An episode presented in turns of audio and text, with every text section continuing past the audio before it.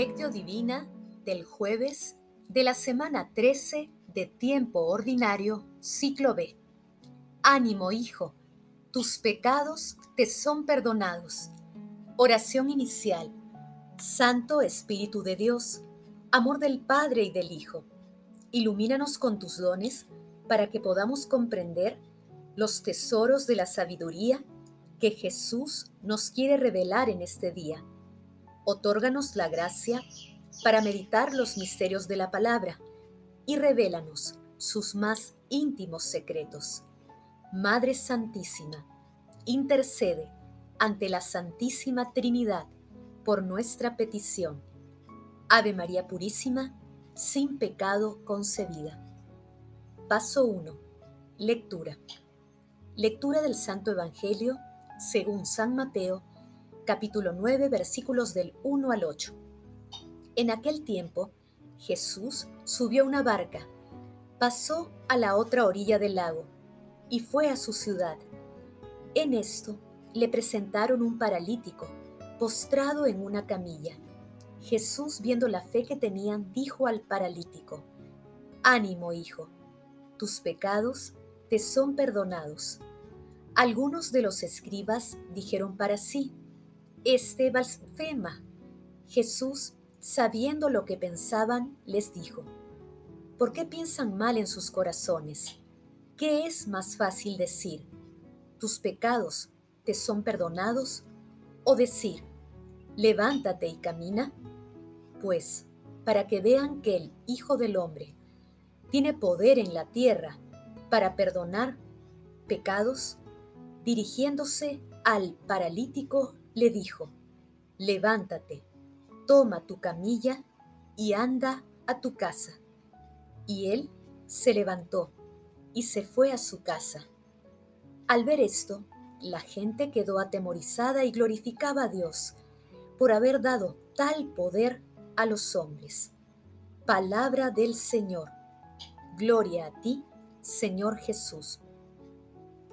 El pasaje evangélico de hoy se ubica luego del exorcismo que Jesús hizo en Gadara. La lectura de hoy narra el tercer prodigio de los diez que están entre los capítulos 8 y 9 de Mateo, que también se encuentra en Marcos, capítulo 2, versículos del 13 al 17, y en Lucas, capítulo 5, versículos del 27 al 32. En un primer momento, al ver la fe sus acompañantes, Jesús desconcierta a todos al perdonar los pecados a un paralítico en medio de los escribas que decían que Jesús blasfemaba, porque consideraban que solo Dios perdona los pecados, con el mismo poder divino que Jesús tenía para perdonar los pecados, Jesús también conocía los razonamientos de las personas. Por ello, increpa a los escribas por sus malos pensamientos.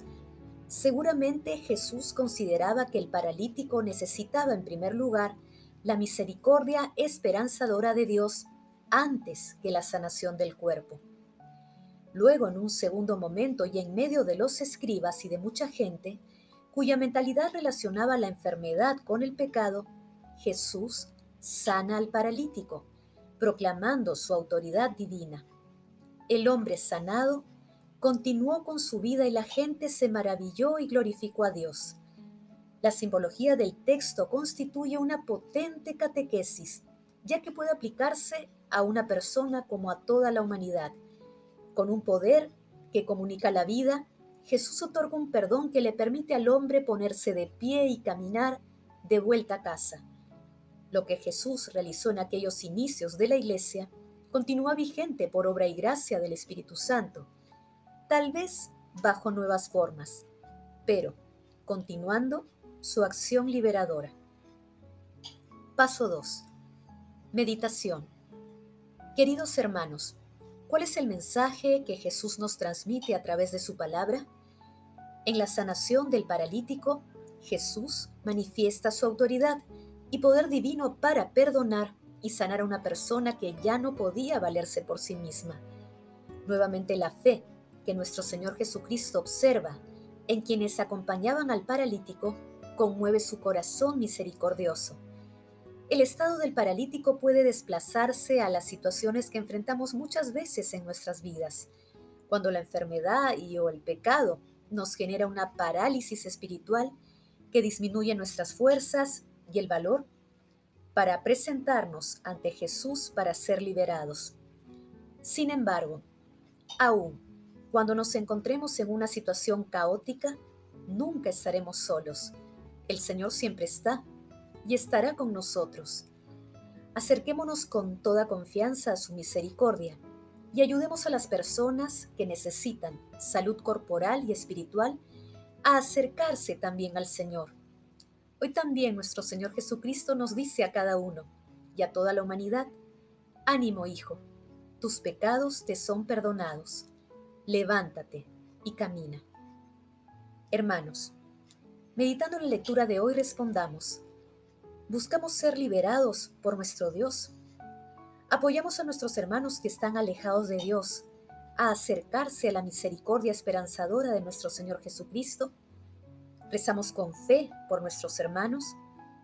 Que las respuestas a estas preguntas nos ayuden a purificar nuestro corazón y a servir mejor a Dios desde nuestro hogar, trabajo, estudios, comunidad, ministerio o como ciudadanos globales. Jesús nos ama.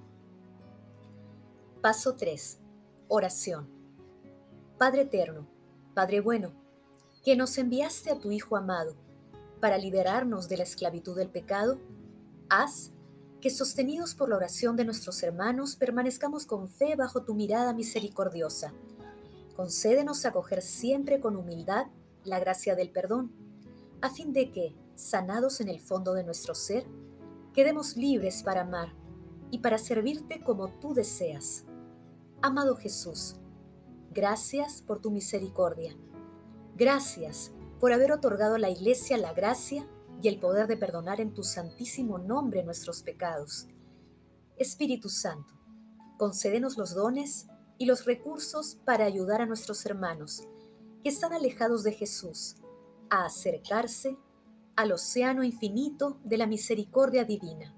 Amado Jesús, misericordia infinita, libera a las benditas almas del purgatorio, protege a los agonizantes y llévalos a tu reino.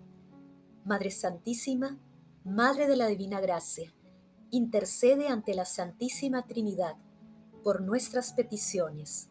Amén. Paso 4. Contemplación y acción. Hermanos, contemplemos a nuestro Señor Jesucristo con una reflexión de San Agustín. No vayas a decir, no me ha dado lo que le pedía. Vuelve a tu conciencia, examínala, escrútala. Hermanos, que crezca en vuestro corazón esta convicción. El corazón cristiano, el corazón fiel. No empecéis a poneros tristes como si hubierais sido defraudados en vuestros deseos, y no dejéis que os gane la indignación contra Dios. Consultad las escrituras.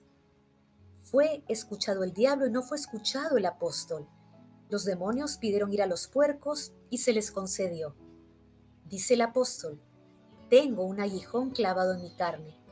He rogado tres veces al Señor para que apartase esto de mí y otras tantas me ha dicho, te basta mi gracia, ya que la fuerza se pone de manifiesto en la debilidad. También el enfermo le pide muchas cosas al médico y éste no se las concede no cede a la voluntad del enfermo, pero sí escucha su deseo de curarse. Considera a Dios como tu médico. Pídele la salvación y Él mismo será tu salvación. ¿Qué te importa que no quiera que tengas lo que tú querrías tener?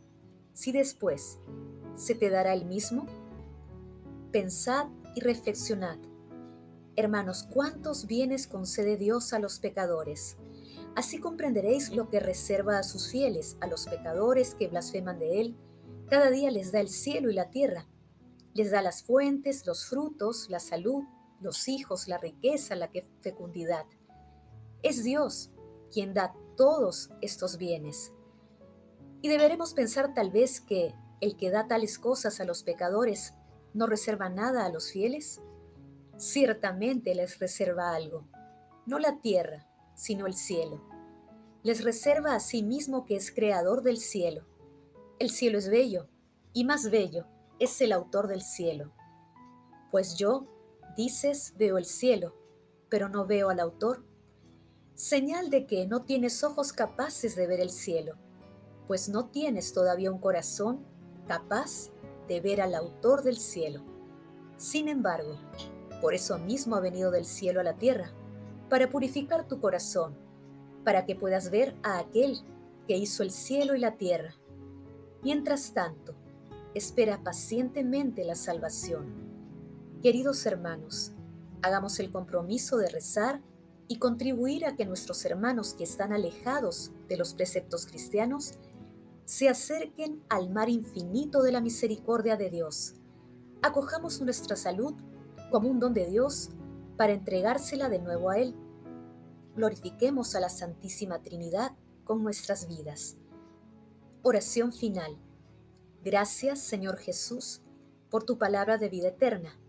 Que el Espíritu Santo nos ilumine para que tu palabra penetre a lo más profundo de nuestras almas y se convierta en acción Dios glorioso, escucha nuestra oración. Bendito seas por los siglos de los siglos. Madre Santísima, intercede ante la Santísima Trinidad por nuestra petición. Amén.